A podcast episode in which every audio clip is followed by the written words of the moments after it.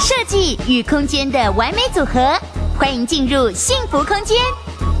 幸福就在你身边。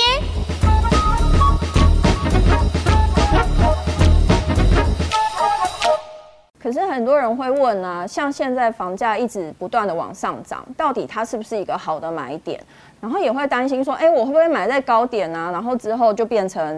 你知道，就是最后最后那算什么？最后一只白老鼠。那有很多人其实也在这个时间点，他会提倡说，哎，那你就干脆租房子啊！你一直租房子，其实，比如说你住了一段时间之后，你可以你还可以换到你喜欢的地方，其实就是。买不如租的观念，可是其实这个观念其实逐逐步要被打破了。为什么会被打破？因为我们看那个租金指数，就是这是一个内政部公布的数字，就是它最近九月的时候，这个指数它来到十年以来的新高，那十年的涨幅大概已经是八点七趴了。它中间除了五五六月的时候，因为是疫情比较严峻的时候，有些房东他就会想说。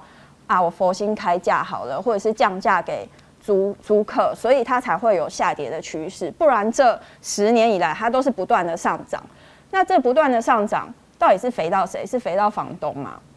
对不对？其实可以看一下这个房仲业者他做的这个租金价格哦，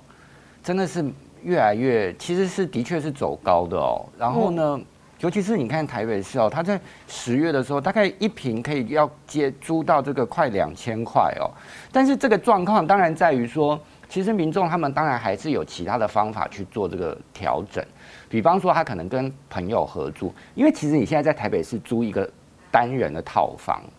不是那种分隔套房哦，是就是一一个套房，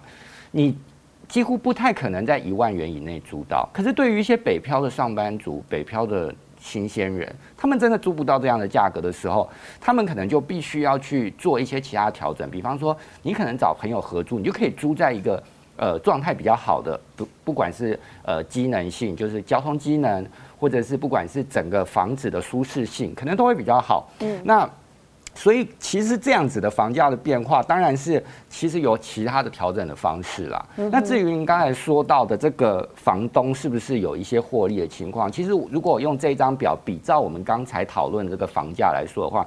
其实真的房东真的还蛮厉害的，就是。我说的厉害是说他们获利空间还蛮好的，比方说台北市、新北市，如果我们比照这个六十几万的接近七十万来说，比照这个十月份的这个这个价租金单品价格来说，它大概双北是可以有三趴，嗯，然后呢，如因为桃竹就是走出新双北之后，它的房价又比较低一点，嗯，所以整个投报率又会再往上升。比方说你到南台南、高雄，你可能可以逮到五趴以上的投报率，嗯，然后。呃，桃竹啊，台中大概是四趴，所以这这整个的状况看起来就是其，而且其实很多的房东他有很多的做法，比方说他就是隔成很多间的套房，或者是说呃雅房出租之类的，这样子又可以让他的物件的出租的投报率上面可能还有再再提高的这个空间，所以就是。这样子的房东来说的话，其实这也就是所谓的为什么政府或者民间一直在讨论说，这些多屋族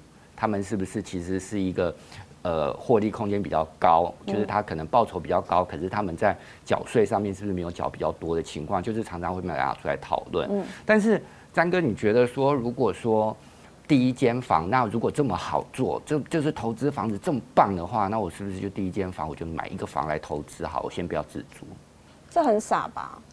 嗯，对，你自己都没房子，我就是想要得到这个答案。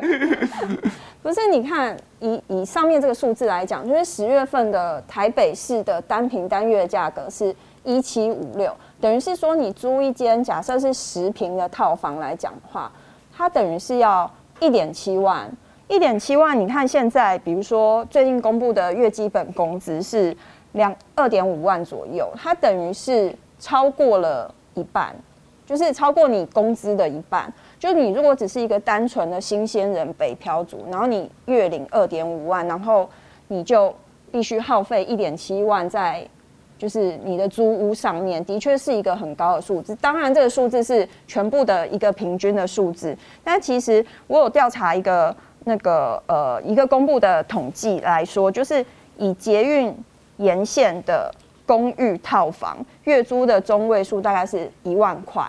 那它是公寓套房哦，就是刚刚秉承提到的那种，就是公寓然后隔租的那种，隔成一间一间出租的那种，它算是比较低的。但如果你想要就是不想爬楼梯，然后晋升到电梯的话，它大概一个月的月租就是中位数，就是沿捷运线中位数大概是一点八万，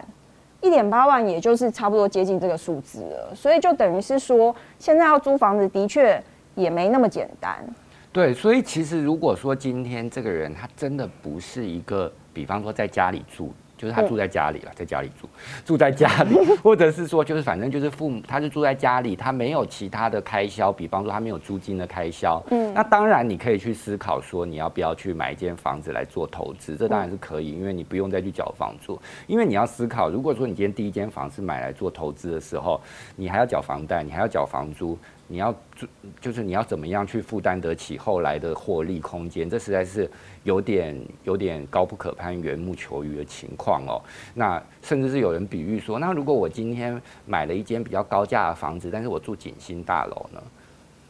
就是这个想法也有点奇怪，太极端了。太极端了。但是 就是总之这样子的状况来说，可能如果说你第一间房是要买来投资的，还是属于一些比较有资产的阶阶级、一些族群才可以。完成的这个梦想吧。那比方说，我现在只是一般的，我想要买房，或者是我在买房跟租屋中间，就是你知道摆荡，然后在那边抉择，我到底是租屋一辈子好呢，还是我应该就买牙一咬买一间房？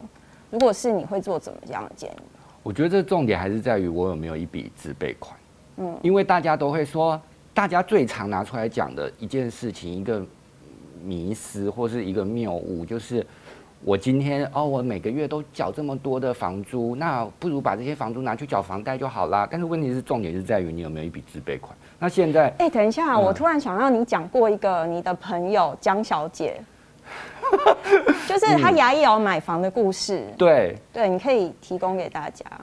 就是其实哦，因为大家可能就会认为说，哦，在台北买房是不是很难？但是这位江小姐呢，她只用一百万，她就买了一间在台北市门牌哦，在大同区的一个一个房子，嗯、而且她就是一个平时的上班族，所以呢，而而且所谓的平时上班族，就是她不是主管，然后她的她就是做类似呃行政的工作，然后。呃，总之就是一个收入相对之下是平时的。那他牙一咬就去买了一间房，当然就是在于说，第一，其实他年龄也有一点点在中年左右。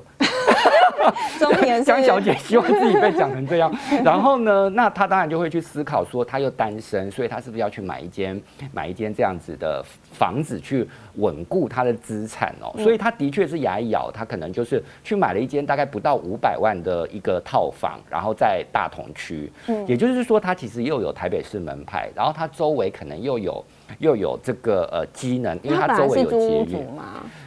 他本来是住在家里，可是他真的不是那一种所谓的，就是家里面留下丰厚资产，或是他可以一直依靠家里的人。他就是自己，就是可能出来工作了二十年左右，他可能就自己存了一笔钱，然后他就是用一百万去买房。当然，大家可能就心里面想，我觉得他是有加上一些幸运的因素，因为套一第一套房型产品不太容易贷得到很高的款项，然后第二他。就是真，他只有拿出一百万来，嗯，所以这整个状况看起来就是他其实有一部分的幸运的程度，因为他就是他没有他没有其他的状况。当时房仲也很惊讶，说你只有一百万，那他去谈谈看。就你看，你想想看，你如果是算这样下来的话，他大概大带到八五成左右。所以其实这样子的状况来说的话，对于他来说，就是我觉得大家在买房的时候，可以就是保持着一种就是。我就去试试看，我先不要去想说到底有没有这个机会，因为有时候就是天助自助，那你可能就是你真的会可以买到一间房子，而且不会说是变成一个很 很严重的房奴的情况。嗯。那当然就是，但是但是话说回来，就是如果大家在就是像我们刚才讨论，如果是在衡量说我到底是要缴房租屋还是买房的时候，当然就是先衡量说你有没有一笔储蓄啦。江小姐她也是有有达到百万的储蓄，她第一桶金她才敢去买房。那你要是没有，当然现在有很多人会说，哎，那我现在是不是买预售屋就好啦？预售屋我只需要需要先付款轻松，对啊，付款轻松。嗯，可是你还是要去注意说，现在有很多预售屋，它可能是在呃机能性还没有那么健全的从化区的时候。你买下去，再加上有一些房地合一的限制的时候，其实你未来就算依靠宽限期的这个状况去过人生活，可是你要思考说，这样余屋量体这么大的情况下，你能不能未来有一些投资报酬性，甚至是你你将将来你还是得付出一笔款项去做。因为你核贷之后，你还是要拿出你的自备款来。你能不能在这个它盖好的三年内存到这一笔钱，也是一个问题。或者是说，你在这三年内能不能找到买家脱手，也是一个问题。所以，总之来说，我会觉得，如果你在呃保守的情况下，你有存到一笔钱了，你当然是我会我会赞成说是去买一个房子来，会去做一个资产的保值啦。嗯哼，对，嗯哼，嗯，因为像刚刚提到的，就是。呃，租金的部分，然后我们刚刚是以套房来讲，那比方说以家庭来讲，就是家庭式的公寓，它的月租中位数大概是二点三万。那你如果说家庭要坐电梯，那电梯式的电梯式的产品，它大概就是月租大概是平均就是三点八万。那以三点八万这个。月月付的租金来看，其实你已经是可以缴得起利息。当然不是买台北市的房子，当然以新北市的房子来讲，你已经是可以缴的，就是拿租金去缴利息的状况。那这个状况之下，就很多人就会说啊，现在利率低啊，或者是什么，就是赶快趁这个时间来买个房子。其实是有很多这样子的说法的。我觉得，总之我会觉得说，如果今天民众他们。有一些储蓄了，你当然可以去做一些。我们这样认为说，现在因为现在整体的资金来说，不是跑去股市，就是跑去房市，嗯，然后房市又一直涨，那当然物价上面，像我们刚才说的，的确它也有一些波动。那当然，如果说你今天想要去做一些保值的话，买房子还是不错的选择啦。嗯哼，因为但其实如果说有一些小资族，他可能就是新鲜人，然后他就是北漂来台北工作，然后他就是想要。租房子，然后又想要找便宜的地段来存钱，我们有没有就是几个地段可以推荐给大家？嗯，詹哥你先说，我先说。大学城，我觉得，我觉得其实因为现在有一个有有有一些地方，它真的是还蛮可怕，但是它可怕不是因为它有鬼或者是那个八大行业之类的，就是它可能是因为少子化的关系，所以它的套房现在面临。没有人租的状况，比方说一些大学城的周围，然后我们曾经有就是做过相关的报道，然后就是在比如说淡江大学的周围，或者是铭传大学的周围，就是像士林啊，或者是淡水那边一带的套房，他们都是相对比较便宜的，就是你可以用比如说一万块以下，月租一万块以下，甚至更低的数字去租到还不错的房子。的确是哦，因为呢，我们有发现哦，就是呃，因为常常像是 ETtoday 的房产云，常常会做一个。也就其实现在很多媒体都会做这个题目啦，就是他们会说，哎，在台北市，他可能可以用五千块以下，他就租到一个非常奇特的房子，然后大家看了就会想说，哦，这这能住吗？或者说，哦，这有一平的空间对，怎么这么恐怖之类的？可是就像您刚才说的，就是淡江大学附近，你当然不是说所谓多么舒适的一个空间啦。但是如果说你今天是可以屈就于像隔间套房或者雅房，淡江大学附近真的还蛮多。就是大家如果可以去那个民间的租屋网站上看的话，其实真的蛮多五千块以内可以租到的产品。就是你必须要用时间去换空间，就是你的通勤时间可能会拉长。但是好处是你可以跟一些你知道有青春气息的房客 坐在一起，他们会想要好好，也许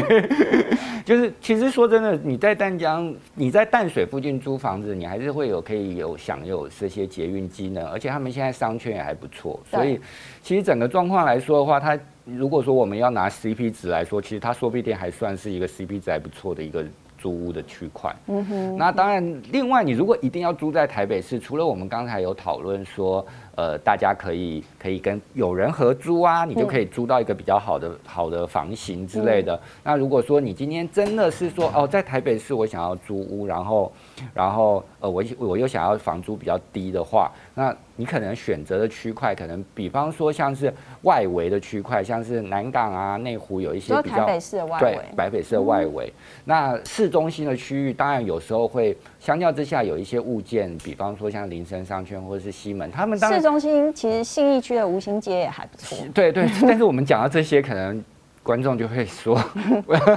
就会说，嗯，他们那些区块可能都有一些羊毛出在羊身上的情况。嗯。可是，我觉，可是其实说真的，现在有很多的租建哦，他们因为比方说像林森商圈，他们可能会认为说，是不是会有一些比较比较特殊的氛围的的租租客？可是其实现在有一些租屋公司，他们是会去做说，你好保守，特殊氛围的租客。他们，我，我不希望最近开业的租客，嗯、开始可以上班的租客。等一下让剪接可以比较顺利一点，就是他们可以，他们可以其实。现在有一些这样的租公司，他们其实是会去过滤一些租客的，嗯，就是他们可能会认为说，哦，你必须要出示一定的证件，我才会租给你。所以其实有时候这些区块你还是可以找到一些比较良心的房子。那如果说你今天住在这个区块，像林森商圈，它是真的是市中心，嗯，所以其实你其实可以去享有这些四通八达的交通机能啊，以及生活上面的舒适度之类的，倒是不一定说要这么排斥啦。而且我有时候觉得他们可能有。点被过度污名化，因为其实很多民众他们就是住在所谓的龙山寺附近啊，或是林森商圈，他们也没有感觉到说特殊的不舒服的地方，甚至有我也有听说一个案例是，他就住在他就住过景星，嗯，他说整个氛围就很宁静，他也没有感对宁静，他也没有感到任何不是舒适度，而且他就是他防重资历好像长达十年，所以感觉好像。他的业绩应该还不错，所以整体来说好像就是因人而异，大家可能也不需要去太过于有一些心理障碍。嗯哼，嗯。然后其实我之前有采访过一个资深的房仲，然后他蛮厉害的，他是当了房仲十年之内，他就是不就是不但他可以把。他偿就是他负债大概三百八十万吧，他不但可以把负债还完，他还可以再买一间房，也是在林森北路商圈。那他那一间房大概是千万元以内买到的。然后他那时候就有提到说，他用租房子这件事情来省钱。那他就是有抓几个诀窍，第一个就是像你刚刚提到，就是尽量以合租的方式去找你的租屋物件。那比方说是它是隔间的啊，那你就是必须要有一段时间先忍受，就是可能它的环境没有那么好。那再来就是你挑离你上班地点近的。那刚才我们提到，比如说大学城，它 maybe 比较远一点。但是如果说离比较近的，像我刚刚也有提到，像你提到，呃，刚秉承提到的是林森北路商圈。那像我刚刚一开刚刚有讲的，就是在吴兴街那边。那其实我有朋友是租在那边。那吴兴街的。